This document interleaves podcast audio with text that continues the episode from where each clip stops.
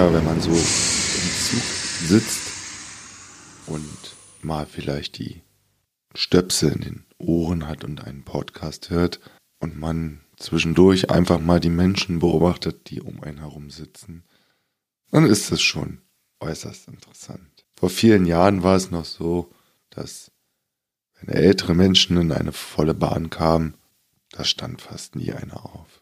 Das hat sich schon ein bisschen verändert. Aber dafür gibt es ganz andere Blicke, die auf einmal in den S- und U-Bahnen in Berlin zu sehen sind. Da kommt ein Mann rein in den Zug mit dunklen Haaren Vollbart.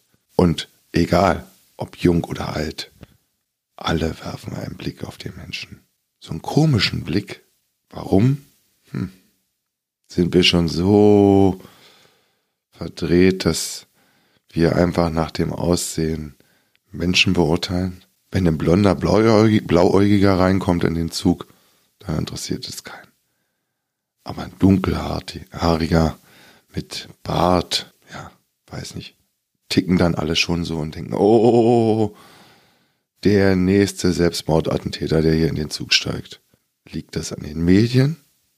Wie wir mittlerweile durch die Medien erzogen werden? Oder sind wir nicht frei davon und können uns nicht davon freimachen und jeden egal wer reinkommt in den Zug, wer rausgeht auf den Zug, wer draußen auf dem Bahnhof wartet, einfach mal völlig neutral zu betrachten.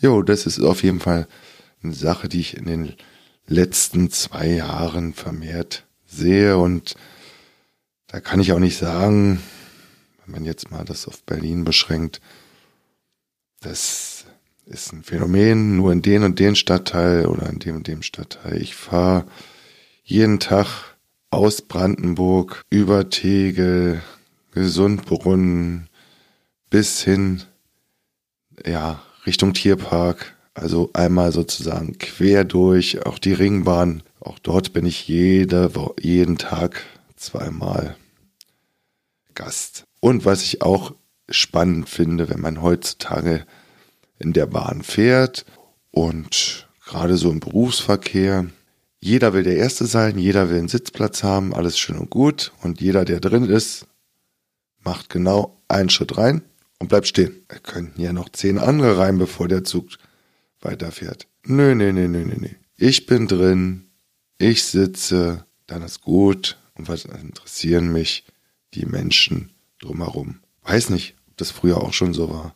Aber irgendwie, ja, wird man ja völlig schräg angeguckt, wenn man mal lächelt in der Bahn. Das passiert mir ab und zu, wenn ich irgendeinen interessanten Podcast höre, eigentlich völlig in Gedanken versunken bin, ähm, nicht wirklich die Leute um mich herum wahrnehmen will, weil ich abschalten möchte und dann irgendwie ein lustiger Beitrag zu hören ist und ich mir das Lachen oder das Grinsen nicht verkneifen kann.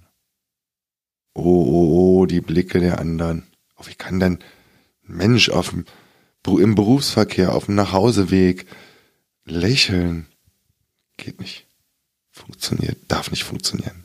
Also zumindest hat man oft die Situation. Aber andersrum ist es auch schön, wenn man jemanden in der U-Bahn gegenüber sitzt, der ach, eigentlich grummelig guckt und man sich dann denkt, Mensch, ist draußen zwar kalt, aber die Sonne scheint.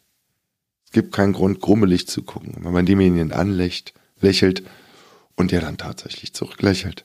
Ja, auch diese Situation gibt es. Und auch quer durch Alte, jedes Alter, ob junge Menschen, ob Menschen zwischen 30 und 50 oder Ü50. Es sind wenige, die zurücklächeln, aber umso schöner ist es. Ich denke mir immer, jeden Tag einen Menschen anlächeln, der zurücklächelt. Und es ist ein schöner Tag. Jo, in Zuggeflüster soll es in Zukunft darum gehen, dass ich, ja, wie gesagt, im, im Zug sitzt man ja oft gedankenversunken ähm, oder wie ich, der, weiß ich nicht, Podcasts hört, äh, der sich mit äh, Sport beschäftigt, äh, der sich mit Politik beschäftigt, sich Informationen über Podcast-Szenen holt, ähm, ja, und so sozusagen seine Meinung auch äh, bildet. Und auf der anderen Seite nehme ich sehr wohl wahr, was um mich herum in so einem Zug passiert. Und spannend ist ja auch, dass man genauso wie der Autofahrer, der jeden Tag zur gleichen Zeit zur Arbeit fährt oder nach Hause fährt, oft auch dieselben Leute auf der Autobahn oder auf der Straße trifft, trifft man natürlich auch in den Zügen. Und egal ob Regionalbahn, S-Bahn oder U-Bahn oder auch Tram, ähm, man trifft immer wieder die gleichen Leute. Und da gibt's immer wieder schöne Erlebnisse. Neulich hatte ich ein tolles Erlebnis. Ich muss jeden Tag, wie gesagt, ein bisschen raus aus Richtung Norden, äh, aus der Stadt und ab und zu fährt dann die Regionalbahn nicht und dann wird man von einem eigentlich fremden Menschen angetippt, der dann sagt, Mensch, willst du nicht mit mir mitfahren? Ich werde von meinem Mann abgeholt und äh, wir fahren auch in deinen Ort und können dich doch gerne mitnehmen. Auch diese Erlebnisse hat man in der Bahn. Jo, und davon werde ich euch in Zukunft das eine oder andere Mal berichten. Ähm, es wird durchaus auch politisch und ja, sozialkritisch werden. Aber was es auf jeden Fall sein wird, es wird subjektiv werden. Das kann ich euch schon mal versprechen. Und ich werde wahrscheinlich Ende März so richtig loslegen und dann werde ich mir mal ja, das Thema, was uns ja in den letzten Monaten intensivst beschäftigt, ist ja die Regierungsbildung und ich denke mal, Mitte, Ende März kann man dann schon mal sich vielleicht auch den Koalitionsvertrag in Natura angucken und dann werde ich mal schauen. Also ich habe mir heute mal den Spaß gemacht und habe mal kurz in den Koalitionsvertrag von 2013 reingeguckt, den man sich auch im Internet anschauen kann und habe festgestellt, wie man 185 Seiten füllen kann mit irgendwelchen Parolen und keinen harten Fakten. Oh, es ist der reinste Wahnsinn. Gut, das soll es für heute gewesen sein.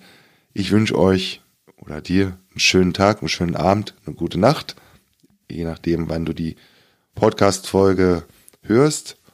Und wie gesagt, in sage ich mal, sechs Wochen gibt's dann das erste ausführliche Zuggeflüster von und mit dem Fahrgast Stefan. Bis dann. Tschüss.